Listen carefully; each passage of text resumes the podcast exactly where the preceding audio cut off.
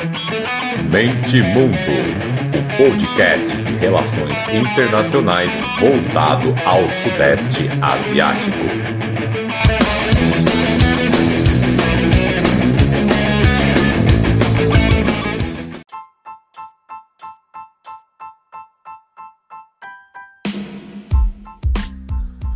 Fala galera, podcast Mente Mundo na área.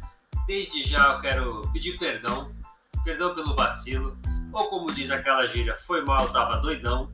É que né, são dois anos fazendo podcast, dois anos e meio mais ou menos estudando, lendo, escrevendo sobre o Sudeste Asiático.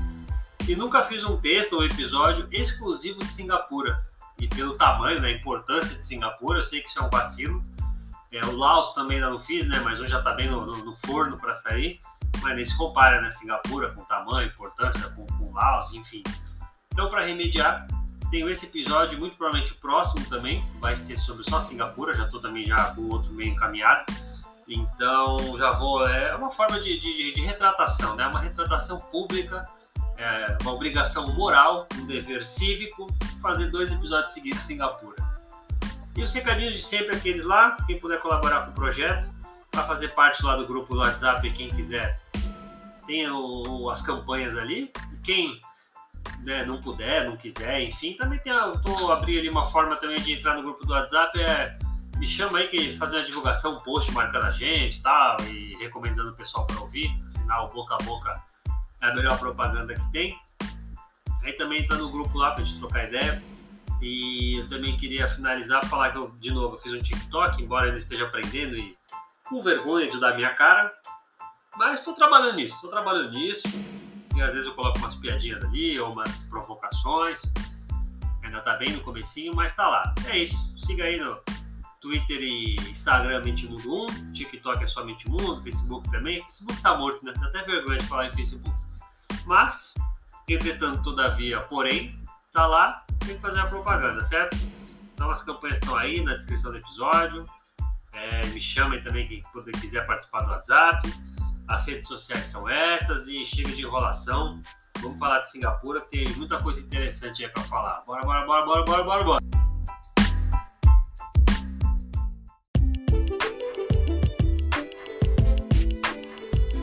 Singapura, todo mundo sabe, né? Um centro financeiro, econômico, global, é, posição estratégica ali no, no Estreito de Malaca, no Mar da China Meridional tem um tamanho bem pequenininho, 728 km quadrados de território, dá mais ou menos a metade da cidade de São Paulo, para vocês terem uma ideia. E é uma cidade-estado insular, né, vamos chamar assim. Tem 6 milhões e 200 mil pessoas. É um peso pesado dos assuntos regionais ali, nada passa ali sem, sem, sem, sem, sem ter Singapura no meio. E internacionais como um todo também, né? Parceiro estratégico de primeira ordem das principais potências do mundo foi uma colônia entreposto britânico por mais de um século. E, gente, eu estou dando um resumindo aqui, porque esse episódio eu quero falar exclusivamente de política externa, né? Mas, claro, tem que dar uma pincelada. O próximo que eu vou me aprofundar mais nesses assuntos, tá? Não tô, não tô sendo vago, não tô ignorando temas importantes, não, tá? Então, após a Segunda Guerra Mundial, né, à medida que o Império Britânico se desfazia, a Singapura ganhou considerável autonomia e em 63 ingressou na Federação da Malásia foi expulsa logo depois, dois anos depois, 65. E aí eu aproveito e faço propaganda para vocês ouvirem o último episódio da guerra entre Malásia e Indonésia, que tem tudo a ver com esse contexto que eu estou falando aqui. Mas, de novo, no próximo episódio eu vou falar melhor, mais, do, né, principalmente partindo do ponto de vista de Singapura. Então, nessa época, a perspectiva não era nada boa, né?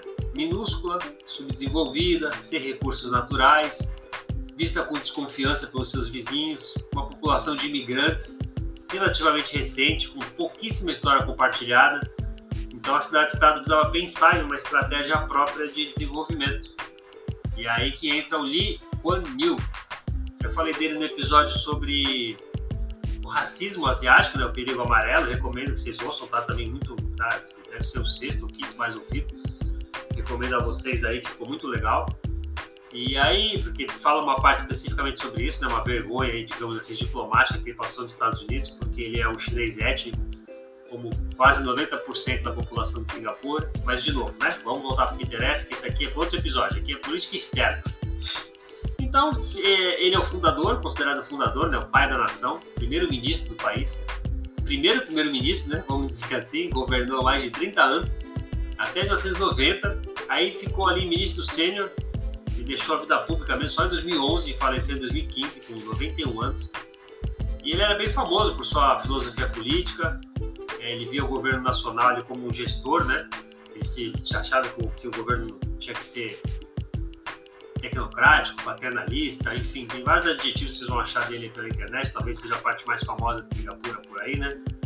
Então, ao contrário do que se vende por aí, é, os aspectos aí social, econômico,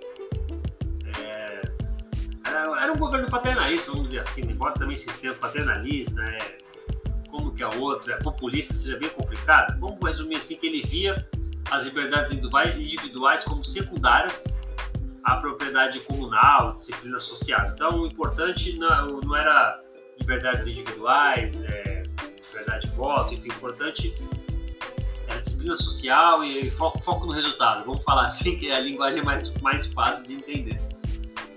Então, assim, especialistas atribuem né, o modelo incrivelmente, né, incrível, o crescimento econômico incrível de Singapura a ele, a abordagem dele, e na época mesmo chamavam ele de autoritário branco o branco a gente pode né, relativizar, branco relativo ao quê? Porque, né, como ele era um cara extremamente ali, favorecer extremamente ao capital, na época de Guerra Fria, né? Mas enfim, de novo, vamos deixar para um outro assunto. Ao longo de seu governo, ele prendeu muitos dissidentes, muitos rivais políticos. Então, é um governo também, né, não, não querendo passar pano, mas é um governo fruto do seu tempo, né, das dificuldades e incertezas, principalmente Singapura, como eu falei agora no começo Hoje a cidade-estado ela é relativamente mais aberta do que nesse período dele, que hoje, por sinal, é comandada pelo seu filho, o Lee Hsien Long, ou seja, está falando de um país aí de 80 e poucos anos, só foi governado por três pessoas diferentes, e sendo que um é pai e o outro é filho. Teve um hiato aí no meio, né? Mas enfim, coçando aqui para não já dar spoiler dos outros assuntos do, assunto do próximo episódio. Então o Lee testemunhou, né, o, o legado de violência étnica na Malásia, nos anos 60. É, ele entendeu a necessidade de ter uma, harmonia racial e multiétnica em Singapura. Os líderes se viam como é, um país, né, uma espécie de cerco. Então ele elaborou uma série de políticas para promover estabilidade social, como cotas, tá, gente? A liberal, liberal Singapura já nasceu com cotas raciais de moradia requisitos de representatividade racial também para candidatos em eleições. Então, isso é importante frisar. Então, aí sobre o legado do Lee, Singapura se tornou uma das quatro economias lá dos tigres asiáticos. Também preciso fazer episódio sobre isso. E enquanto os outros tigres asiáticos, né, Hong Kong, Coreia do Sul, Taiwan, procuraram manter o controle estatal do desenvolvimento econômico, né, o controle centralizado, e, aí, e ajudaram né, a né, criar os seus seus conglomerados empresariais, né, seus gigantes, o, no Brasil aqui, como é que é, os gigantes econômicos, né, os, sumiu, sumiu o termo agora, enfim, conglomerados empresariais grandes, né, então uma parceria público-privada, vamos dizer assim, com muitas aspas. Singapura foi por outro caminho, seguiu o desenvolvimento que priorizava atrair investimento estrangeiro direto, particularmente de corporações multinacionais é, estadunidenses nesse primeiro período, que Singapura oferecia mão de obra qualificada e baixa remuneração, é o que diz ali que o Deng Xiaoping fez, né, imitou ele ali, quando passou ali por Singapura, algo mais ou menos também do Doi Moi do Vietnã, enfim, é um, mais ou menos aí o Ctrl-C, Ctrl-V, embora, claro, seja muito mais complexo que isso. Mas, em outras palavras, é mais ou menos aí o que a China copiou, o que a China fez, claro, uma escala infinitamente menor, mas é, de novo, no próximo episódio a gente destrincha melhor isso aí.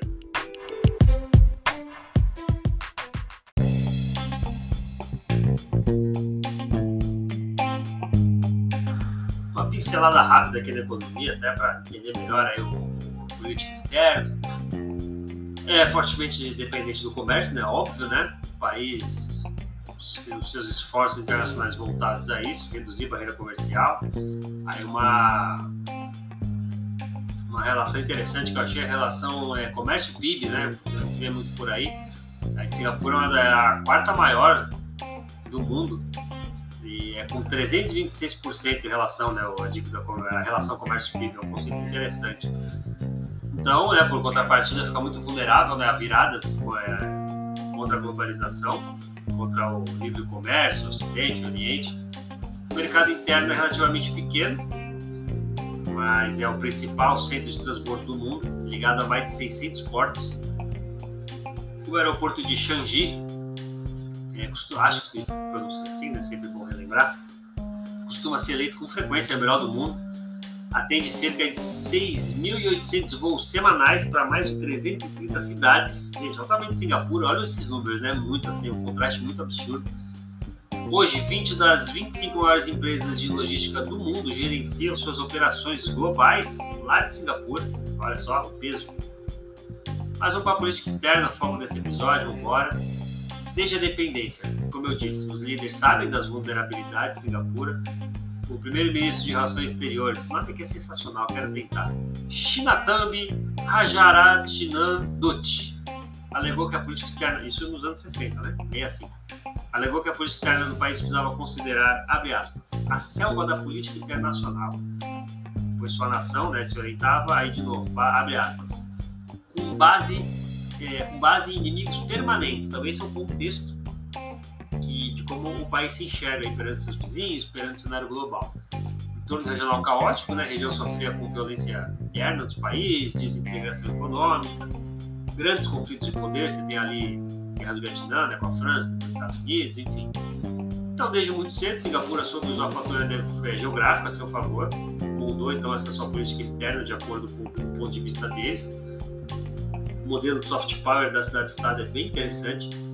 Ela se projeta como uma líder dos pequenos. Isso eu achei bem legal quando eu peguei para estudar. Já tinha lido por cima uma matéria ou outra.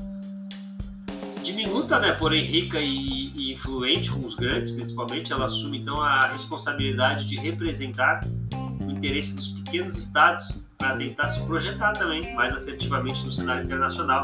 Então ela tenta ser uma grande entre os pequenos, isso é bem legal. Em 92, estabeleceu o Fórum dos Pequenos Estados, um agrupamento ali informal, sem se preocupar com ideologia, nada, realmente os menores estados, né, e, e, formou ali um grupo, tem até hoje, vai se remodelar, enfim, vou falar mais, em 2009, criou também o Grupo de Governança Global, foi chamado de 3G, uma outra reunião informal, envolveu mais de 30 países de pequeno e médio porte da ONU. Oficialmente, o encontro se deu para, aí, abre aspas, para o evento, o nome, né, o nome oficial do evento, ali, a chamada, vamos dizer assim, promover maior transparência e inclusão no processo do G20, incentivando o diálogo e vínculos mais fortes entre o grupo e os membros do G20 mais amplos da ONU entre o grupo G20 né, e os membros mais amplos da ONU. Então, isso, é, isso é bem interessante. Aí em 2015 lançou o FOSS Fellowship Program. 107 países, hein? Olha o tamanho disso, para promover uma melhor compreensão e uma cooperação mais estreita entre os membros. A organização conta com um programa de, de bolsas, não é bolsa ralé não, viu? Embaixadores baseados em cidades onde existe essa organização são convidados para visitas de de estudos em Singapura. Então ali eles podem trocar informações, opiniões, é famoso network, né, sobre diversos temas. Nos últimos anos aí, eu peguei o recorte mais ou menos de, de, de uns 10 anos para cá, consegui ver informação, foram mais de 88 embaixadores de mais de 62 países que foram para Singapura só nesse programa. Parece pouco, mas veja, a gente está falando de embaixador, né? a gente está falando de ah, um grupo de estudos voltado para estudantes de pós-graduação, não, a gente está falando de embaixador, então isso é muito, não é pouco não. Um outro soft power interessante é auxílio financeiro e de mão de obra especializada também em desastres naturais. Depois de tsunami na Indonésia em 2004, Singapura enviou suas forças armadas para a região, junto com médicos, engenheiros, para repensar ali a, quando for reconstruir estradas, é, voluntários também de ONGs. O mesmo aconteceu também o Katrina nos Estados Unidos, né, aquele furacão que foi muito famoso, né, foi muito forte, isso no ano seguinte, 2005. A esse ano de 2005 foi bem emblemático, Singapura pegou forte nisso. Enviou, no mesmo ano, Estados Unidos, enviou tropa também para o atentado que teve em Bali e o terremoto no Paquistão. Então, um ano, peguei o recorde de um ano e meio aqui, dois anos, e são quatro. Aí você acha matéria sobre isso, é bem interessante, é, detalhadas, principalmente isso na Indonésia. Eles levaram realmente helicópteros de guerra, que cabia gente, né? Então, é, mais mantimento. foi, foi uma, uma mobiliza, mobilização assim que dá para dizer semelhante a, a, um esforço de guerra mesmo. Muito interessante o que eles fizeram na Indonésia em 2004. Ali. Se pesquisarem ali, vocês, vão, vocês vão gostar. Para quem gosta também, principalmente, né, entrar em detalhes mais de armamento, qual foi, qual não foi, qual é mais de primeiro mundo, enfim. Vale a pena dar, dar uma lida aí nesse, nesse assunto. Falando de conexões internacionais, então, de novo, né? Volta ao ponto central conhecer aquela vulnerabilidade, aquela necessidade, por que é bom insistir nisso? Porque é daí que se projetam os assuntos, né? Daqui que eu vou falar. É daqui que se projetam as suas atitudes, como eles, eles se intercalam. E aí, então, Singapura defende, óbvio, né, os princípios do direito internacional, a Carta da ONU, ressalta aí, os dois aí ressaltam o respeito, a integridade e soberania de território. Então, por isso, ela costuma se, se opor firmemente a qualquer tipo de, ter, de invasão territorial, especialmente quando os invadidos são nações menores. Então, Singapura está sempre do lado do pequeno, claro, porque amanhã pode ser ela, né? E como ela tem esse poder econômico todo, então ela vira uma porta-voz dos pequenos, isso é muito interessante. Ela repudiou a invasão da Indonésia, Timor-Leste, então veja, tinha, ela poderia ter muito a perder. A Indonésia é uma baita da economia, tem muito comércio com a própria Singapura, Timor-Leste não. E mesmo assim, elas se colocaram do, ao lado do, do Timor-Leste quando a Rússia invadiu a Crimeia lá em 2014 também, e no caso russo ela alegou que a soberania e integridade territorial da Ucrânia devem ser respeitadas. Ainda que o fator comercial possa ser destacado, já que ah, coragem de ir contra a Rússia e tal, né? O comércio entre eles, pensando exclusivamente, exclusivamente no comércio, é baixo, é muito pequeno.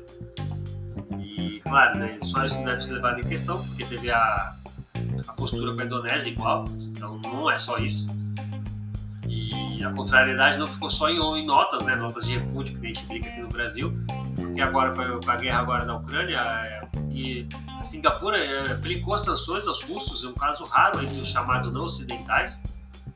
De acordo com o Ministério das Relações Exteriores, as sanções se concentrarão, estou pegando notícia né, aqui no, no futuro, né, tem que dar uma, uma arrumada aqui que eu estou lendo a notícia agora para falar que ele, disse o seguinte, o ministro, abre aspas controles de exportação e bloqueio de certas transações financeiras ligadas a bancos e instituições financeiras russas.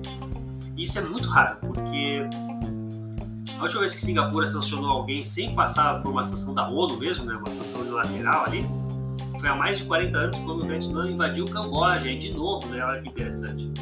Viu o Camboja como mais fraco e se opôs. Isso é muito interessante, quando o Vietnã derrubou o Khmer Vermelho a decisão está enraizada né, nessa ideia de sobrevivência dos pequenos no sistema internacional. O país mantém relações diplomáticas com 187 países, é um dos países mais pró-neutros, pró-neutralidade do mundo. Então, até fazendo uns paralelos com a Suíça aqui, né, pensando, pensando agora. É, em 2015, sediou a primeira reunião de um líder chinês e um presidente taiwanês. Em 2018, foi palco da primeira reunião entre Estados Unidos e Coreia do Norte. Olha aí como é uma, é uma Suíça asiática sede permanente da Secretaria de Cooperação Econômica Ásia-Pacífico, a APEC. Fiz um episódio sobre a APEC aqui, vamos fazer uma propaganda. É, do Conselho de Cooperação Econômica do Pacífico também, PEC, com dois aí seria o PEC, pareceu um gago falando. Tem um episódio também do Diálogo de Shangri-La, fiz recentemente, que ela é sede permanente também. Esse diálogo é importante, é um importante fórum de segurança, de defesa do continente asiático mas que recebe também os chefes de defesa da Europa, dos Estados Unidos, recebe do mundo inteiro. Gosta de boas relações com o Reino Unido, compartilha laço profundo ali, faz parte daquele chamado é, cinco acordos de defesa de potência. Eu traduzir fica meio estranho, né? Mas se pegar em inglês ali, vai estar nas referências, dá para entender melhor. É um agrupamento ali com Malásia, Austrália, Nova Zelândia, claro, né? Reino Unido e obviamente Singapura, são cinco, né? E ótimas relações também com os vizinhos da ASEAN com a China e com os Estados Unidos. É um dos raríssimos países a ter relações formais com a Coreia do Norte e com os Estados Unidos ao mesmo tempo. Olha só que interessante. Aposto que essa aí também vocês não sabiam. Aposto que eu também peguei vocês de surpresa nessa.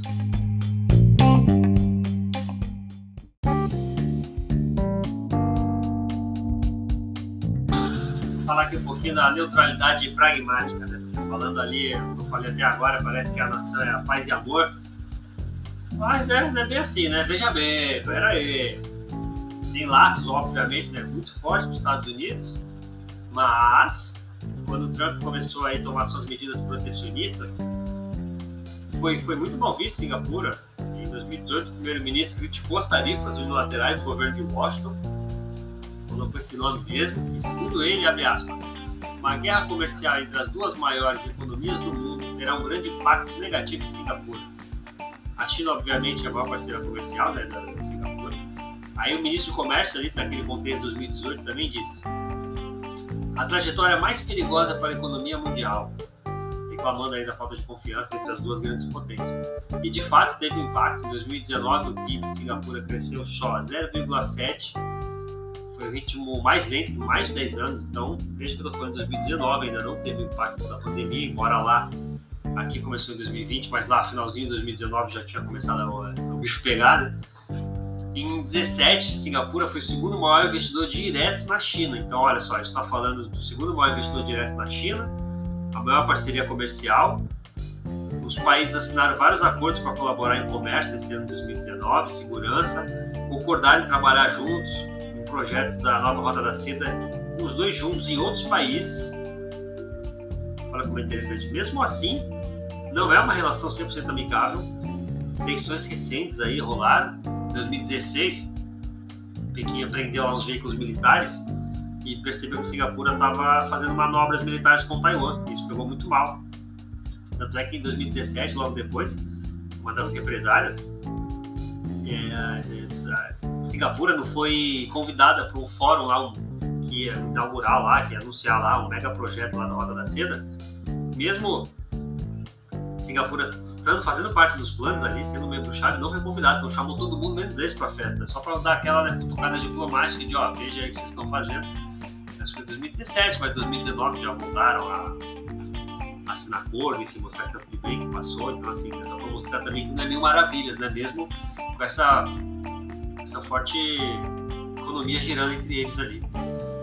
Então, basicamente é isso. O nome da estabilidade do comércio, Singapura se abstém de comentar sobre questões das grandes potências. Por exemplo, não criticar a militarização chinesa nos mares, já que o, seu país não é uma das partes reclamantes. E também nunca mencionaram os muçulmanos ali em Xinjiang, né, a etnia uigur. Então, para eles mesmo que pega quando afeta o comércio. O resto, o resto não tem problema não. Se vira aí, cada um com seus problemas, a gente já tem o nosso. É uma mentalidade muito próxima, inclusive, da China e da Rússia, né? Então, a gente analisar friamente Singapura ideologicamente, na sua, na sua postura nas relações internacionais, está muito mais para a Rússia e China que os Estados Unidos e Europa, né? Dá uns bugs na mente de quem ouve falar de Singapura muito por cima, principalmente através de liberais, né? Mas vamos falar das ameaças externas aqui para fechar. As principais preocupações de Singapura são terrorismo transnacional, pirataria marítima ali nos arredores do Estreito de Malaca e mudanças climáticas. Vou começar pelo primeiro aí, pegar os exemplos aí de 2001, autoridades do país descobriram um plano terrorista que iria colocar bombas em diversas embaixadas lá dentro de Singapura, na embaixada dos Estados Unidos, da Austrália, do Reino Unido de Israel. 15 pessoas foram presas. E é reflexo disso também, né? Eles levaram lá o alerta máximo e nos anos seguintes prenderam mais de 30 pessoas também tinham ligações com terroristas. O que o governo sabe, tem certeza que pelo menos três cidadãos se juntaram ao Estado Islâmico tem medo né, que eles possam retornar, então o governo tenta monitorar, né, uma cidade muito pequena, então, uma cidade-estado né, muito pequena, então eles tentam monitorar isso para evitar que as pessoas voltem e propaguem uma ideologia extremista do Islã lá dentro. Em 2016, o governo indonésio alegou ter interceptado um grupo que planejava lançar foguetes contra Singapura. Olha só, hein? Aí, segundo as investigações, é, membros dos Estados Islâmicos, até que combatentes da Síria estavam lá, na Indonésia, para tentar concluir aí esse, esse atentado. O país ficou em alerta por semanas, solicitou uma cooperação bilateral permanente com o Jacarta, enfim. Imagine só o eco que não faz lá dentro isso.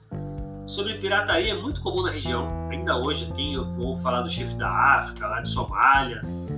Não é só lá, mesmo ali na Ásia, com teoricamente ali países mais fortes, mais desenvolvidos, também tem muito. Em 2015, vocês terem uma ideia, o petroleiro inteiro foi roubado. Roubaram um petroleiro ao redor do estreito de Malaca, arrancaram toda a gasolina que ele transportava, muitas toneladas, agora de cabeça nem tem mais aqui a matéria. E nesse ano, pegar só pegar o recorde de 2015, para não me estender muito aqui, só em 2015 na região ali, foram mais de 50 navios roubados. Isso, claro, né? Tô falando entre esse que foi grande, que roubaram todo o petróleo que tinha dentro, até frutos menores, né? Entrar, roubar ali algumas coisas, algumas mercadorias ali e tal, e ir embora e o navio seguir viagem. Estima-se que anualmente mais de um bilhão de dólares de prejuízo ao mundo, aí, aos países, às empresas do mundo com pirataria. Então, parece algo distante, pirataria, né? Parece algo exótico que aconteceu no passado, mas não, ainda é muito frequente. Tem estimativas que colocam até 15 bilhões de dólares tipo, anual, mas assim, né? É um corte muito grande. Eu prefiro deixar na casa do 1 aqui, eu prefiro pecar pelo, pela falta do que pelo excesso, que 15 bilhões é muita coisa. Eu teria que se aprofundar mais nesses estudos, né? Já que eu achei. Esse dado aqui foi da UNCTAD lá, enfim, achei mais seguro. Sobre mudança climática global, é óbvio, né? Não tem nem muito o que falar. É... Singapura é um dos principais proponentes em ações internacionais coordenadas para reduzir a emissão de carbono. Toca muito nessa tecla. Está no Acordo de Paris e relembra sempre que é importante seguir o Acordo de Paris de 2015.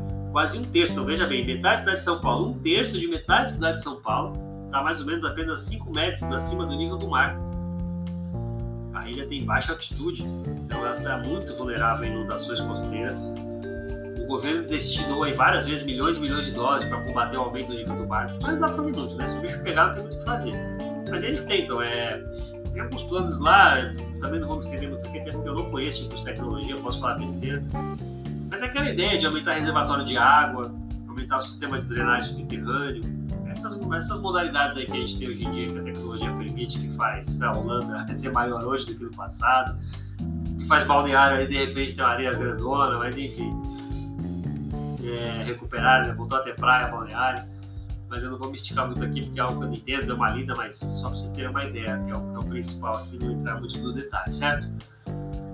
Então é isso, eu vou de novo, estou preparando um episódio legal sobre a política interna de Singapura. Até nessa onda da internet aí de, de embate aí, socialistas, liberais e uma das primeiras vezes que eu tive contato com o liberalismo foi uma série sobre Singapura. Quero até dar uma, dar uma olhada de novo vices, né? E, e, fazer um episódio bem legal. E uma polêmica, tentar fazer uma polêmica aí, que é sempre bom. E é isso. Esqueci de alguma coisa aí, vocês avisem. Reclamações, denúncias, xingamentos. É, entre em contato com o SAC, SAC Mente Mundo, certo? Nas redes sociais.